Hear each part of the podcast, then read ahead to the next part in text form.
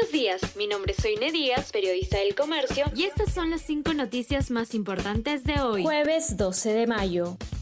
Samir Villaverde declarará fiscal en próximas horas. Magistrada Carla Cesenarro se presentó ayer en penal para coordinar medidas de protección para el investigado. Villaverde había dicho previamente a la Comisión de Fiscalización que estaba dispuesto a decir la verdad. Acusó a Pedro Castillo de fraude electoral, pero no presentó pruebas. El Jurado Nacional de Elecciones rechaza las imputaciones.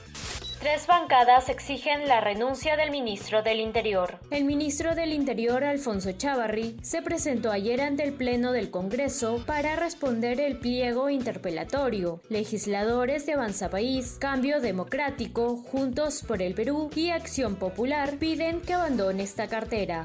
Proyecto dejaría en desamparo a víctimas de accidentes de tránsito. Propuesta de congresista Edgar Tello busca amnistiar a empresas que debieron compensar a víctimas de siniestros. Legislador recibió a representantes de aseguradoras en su despacho.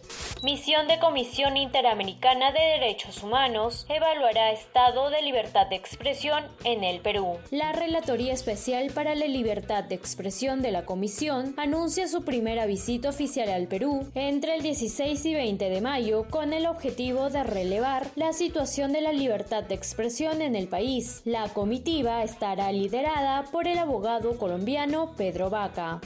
FIFA abre expediente por Byron Castillo. La FIFA emitió un comunicado respondiendo al reclamo de Chile que manifiesta haber pruebas suficientes de que Byron Castillo no nació en Ecuador sino en Colombia. El máximo ente del fútbol mundial anunció que abre un proceso investigatorio al jugador por posible falsificación de documentos.